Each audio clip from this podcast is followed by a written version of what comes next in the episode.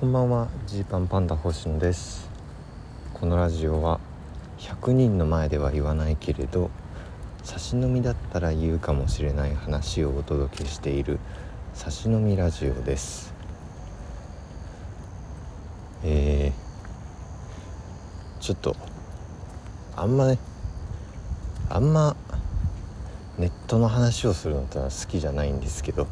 そればっかになるのがね好きじゃないんですけどちょっと今日はあのツイートの話をしてもいいですかね。あの僕今日ね朝起きた時にああ夢見てたなと今思ったんですよ、まあ、今今というか朝思ったんですよ。キングオブコントの夢1回戦がもう始まると。でこう夢の中でなんとなく分かってるんですよね。えでもまだえ10月ぐらいで1回戦始まるんだっけってなってて。でもう一応あのネタやるみたいのが決まってて僕らの中では。でそれが割とだいぶ前のネタででしかもこれ2分でいけるっけみたいな。なんかいけるよねみたいなことに2人の中ではなってるんだけどいざもう明日1回戦だってなった時に「いやいやあそこで笑い取れたとしてもあそこでこれまとまって2分になってるんだっけ？あれどうだっけ？どういう台本になってんだっけ?」みたいな。なんか不安になってきていろいろエントリー情報とかをこう調べたりとかキングオブコントのこと調べてたらホームページ上でエントリーフィー4800円ってなってて。4800円高いなって。でその今までってキングオブコントのエントリーフィーが2000円だったんですけどこれがまあ4800円ってこう値上げ値上げされたことによって今まではね例えば漫才師で普段コントやんない人も、まあ、とりあえず出るかみたいな。アマチュアの人も一旦出てみるかっていうぐらいの感じだったのが4800円もかかるんだったらやめとこうかみたいな。そのエントリーフィーの金額が高まって結構重たい金額になったことによりその本当に本気でコントをやってる人しかエントリーしなくなるっていう事態が起きてて。でこれどうだろうねみたいな。これ逆にその一見ねこうエントリーする人が減ったよかったかに思えたけどエントリーする人が減って倍率このまま今まで通りだとするとコントをガチでやってきた人だけの中での倍率になるからむしろ今までより審査厳しくなるよねみたいなことを考えてる時にこう目が覚めてああやっぱり夢だったかってなった。ですよ。であのですねまあこれはねちょっとこう打算的すぎるというかどうしようかってとこなんですけどこうキングオブコントの決勝がこの間あったじゃないですか。でね僕はそれに関してねあのツイートとかしてないんですよ。決勝の感想とかどうだみたいな話。でここは難しいとこなんですあの決勝を見てね何かを発信するべきかどうかっていう。というのもそのそれ絶対何か思うよと何か思うんだけれどもなんかそれをこうね言っていくことによりそのコントファンへのアピールみたいになりすぎたくはないという思いはねあるんですよ。こうね何て言うの？来年こう会場で見てくれるのはコントファンの皆さんなのででコントファンの人から見て好印象にこうなろうとしに行ってますみたいな感じにはなりたくないなっていう。けどまあもちろん思うことはいろいろあるんだけどなとかでラジオトークとかではそういうのは喋ったけどツイートとして残す感じになんとなく僕なんとなく僕はあの素直な気持ちとしてその時はならなかったんで、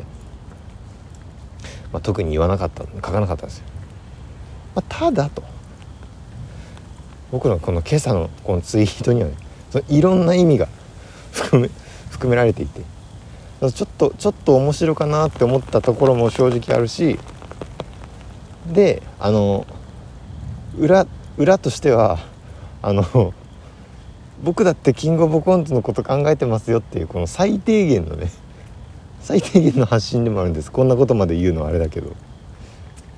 ていうこともね踏まえてね。まあまあこれはちょっと今ツイートする分にはいいかと思ってこうツイートしてたんですよ。でそしたらこのリプライでね結構ハテナが来たんですよ。フィー。フィーって笑いみたいな。エントリーフィーが4800円になっててって僕のこのフィーってっていうところで面白ポイントみたいになってたんですね。まあどうなんだろう。だからエントリー費とかっていうふうに思ったのかもしれないですね。エントリー費っていうのをすごいなんか赤ちゃん言葉とかそんな噛んだみたいにエントリーフィーって僕が活字で書いてるみたいな風にこう取られたっぽいんですよ。少なくともリプライをしていた何人かの方について。でおえーって僕はね正直ちょっと衝撃だったんですよ。どうしようとこれ。一般の方どれぐらいここに引っかかったんだろうかと。あのー、まあ、多分芸人は全員わかるんです。エントリーフィーっていう言葉。でそれはキングオブコントのホームページとか m 1のホームページとかでもエントリーフィーはいくらっていうのがもう活字で見てるんで正直このフィーという言葉の意味が分からなくても、えー、固有名詞としてエントリーフィーイコールエントリーの時に払うお金っていう認識があるはずなんですよ。でまあお客さんがそこまで見たことあるかどうかはちょっと分かんないしまあ見たことない人がそりゃ世間の大半だとは思うんですけどでこの「フィー」っていう言葉が僕は結構普通に普通に使っていい、えー、英単語だと思っちゃったんですよ。仮にエントリーフィーという言葉を聞いたことがなくてもフィーっていう言葉は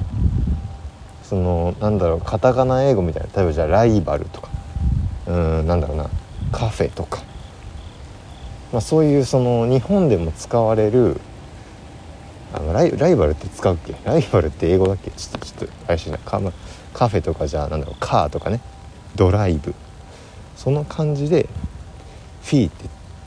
使っちゃったんですけどどうやらこの単語はそんなに日本の一般的な感覚としては浸透していないっていうことになるわけですよ。まあ、もしくはですねあのー、リプライをしてくれた人が割とあんまり知らない人で知ってる人がスルーしてるという。知らない人からしたらめちゃめちゃ気になる表現だったってことかもしれないんですけど。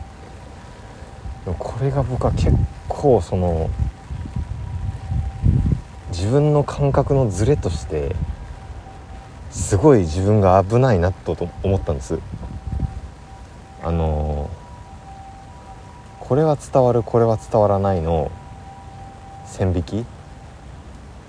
すごいね気をつけるようにはなったつもりなんですよ。その何て言うんだろうな。まあ、昔よく言われてたのがネタがその頭いいアピールしてるとか。賢いと思われたくてやってんのみたいなこと言われて本当に一切そんなことないのにえなんで一生懸命ネタの設定考えたらそういう風なことになっちゃうのっていう時期があってでそれがあ僕らが僕が当然と思ってるとかね使っていいと思ってる言葉と普通にお客さんが楽しんでくれる言葉の間に差があったりするととんでもないことになるんだってことが分かったりして。であとそのだからそのななんて言うんだろう。だからこれはねあの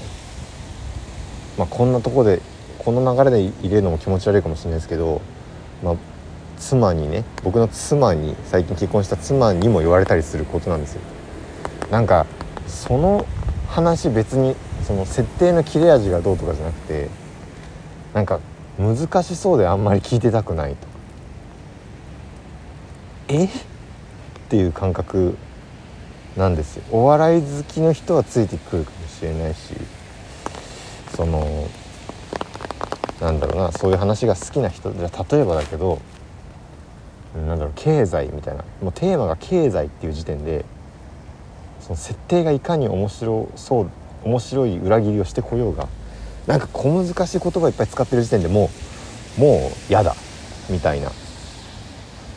マジって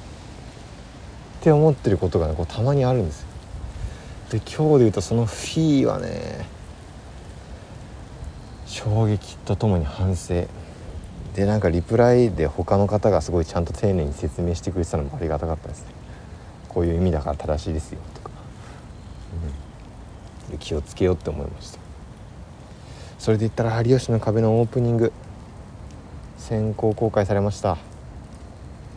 まさかあのくだり使われるとはね。え